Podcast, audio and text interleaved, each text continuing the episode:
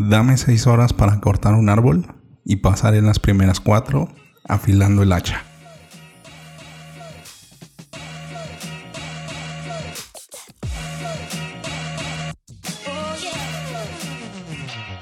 Hola, ¿qué tal? Bienvenidos a Ventaja Podcast, el podcast en donde hablamos de principios, estrategias y tácticas para los negocios tradicionales, online y startups.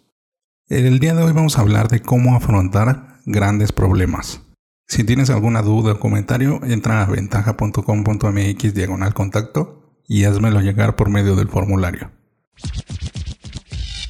Esta cita con la que empezamos el episodio es de Abraham Lincoln. Y si bien alguien que puede hablarnos mucho de cómo resolver grandes problemas, es un presidente de los Estados Unidos de Norteamérica, ¿no? Pero no necesitas ser un presidente de algún país para afrontarte grandes problemas. El tamaño de los problemas corresponde a cada quien y cómo los afronta, qué experiencia tiene, cuál es su actitud y cuál es el momento. Hay muchas variables y muchos factores que afectan cada una de estas decisiones. Pero siempre que se nos presenta un gran problema, tenemos pocas herramientas de cuáles valernos. Así que en este episodio vamos a hablar de un marco de trabajo de cómo afrontar grandes problemas. Y son cinco pasos. Y esto lo podemos ejecutar o aplicar a cualquier problema, ya sea de negocio, personal, espiritual, romántico, del que tú me digas. A fin de cuentas, la grandeza o la pequeñez la asignas tú. Y como te comento, todo depende de los factores que te afecten y el grado. Así que vamos a ello.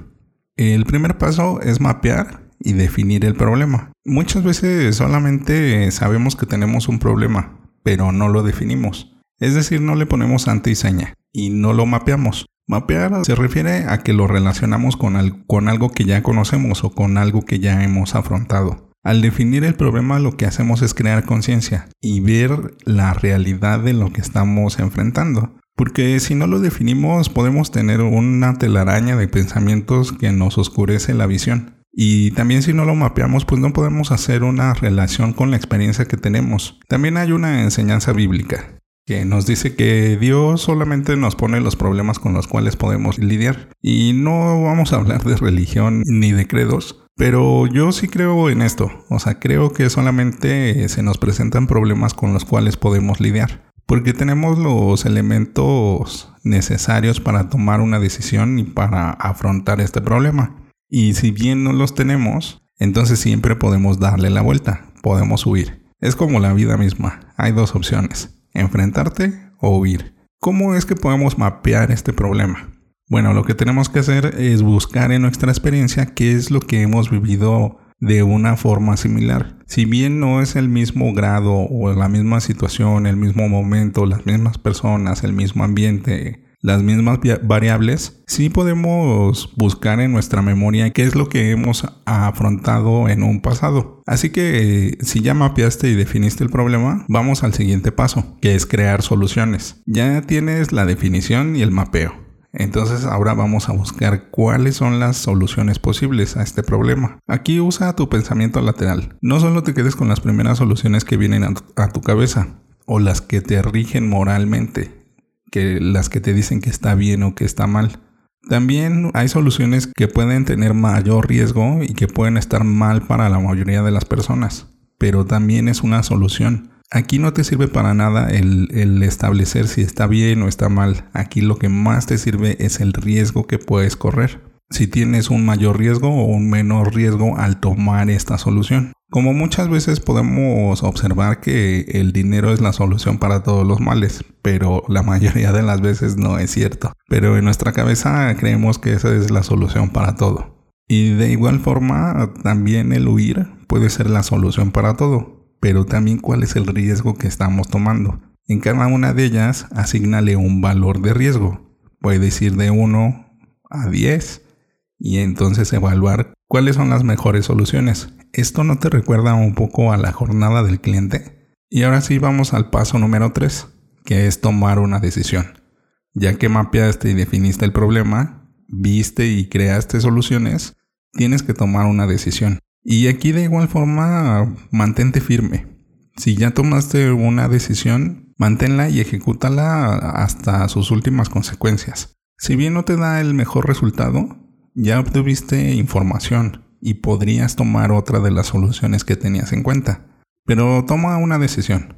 Y en el paso número 4, crea un prototipo. Un prototipo de esta solución, de lo que decidiste, para empalmarlo con el siguiente y último paso, que es ejecuta, observa y aprende. Estos pasos están muy pegados. El tomar una decisión, crear un prototipo, ejecutar, observar y aprender. Ya que eh, en donde nos gastamos más tiempo es en mapear y definir el problema y crear soluciones. Cuando tomamos una decisión, es rápido crear un prototipo.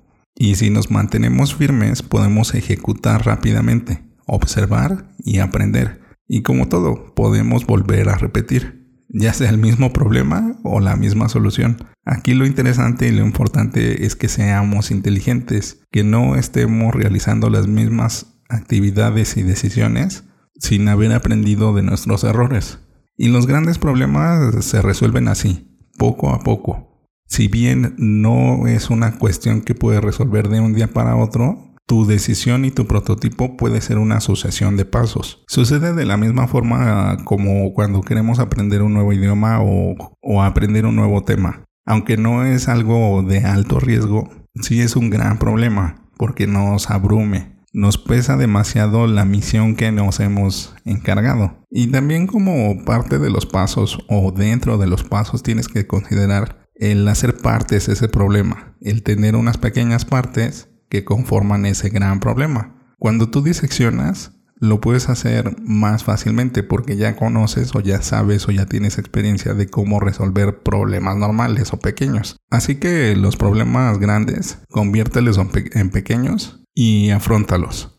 Toma una decisión y aprende siempre de ellos. En el próximo episodio hablaremos de una táctica nueva. Bueno, ventajosos, es todo por hoy. Antes de terminar, sigue la conversación. ¿A ti te gustaría ser Elon Musk? Sin duda él afronta grandes problemas, pero ¿a ti te gustaría ser él? Recuerda dejar tu comentario en tu plataforma favorita. Al darle like en iBox y YouTube y dar 5 estrellas en iTunes, ayudas a otros a encontrar el podcast. Y recuerda, rífate como los grandes.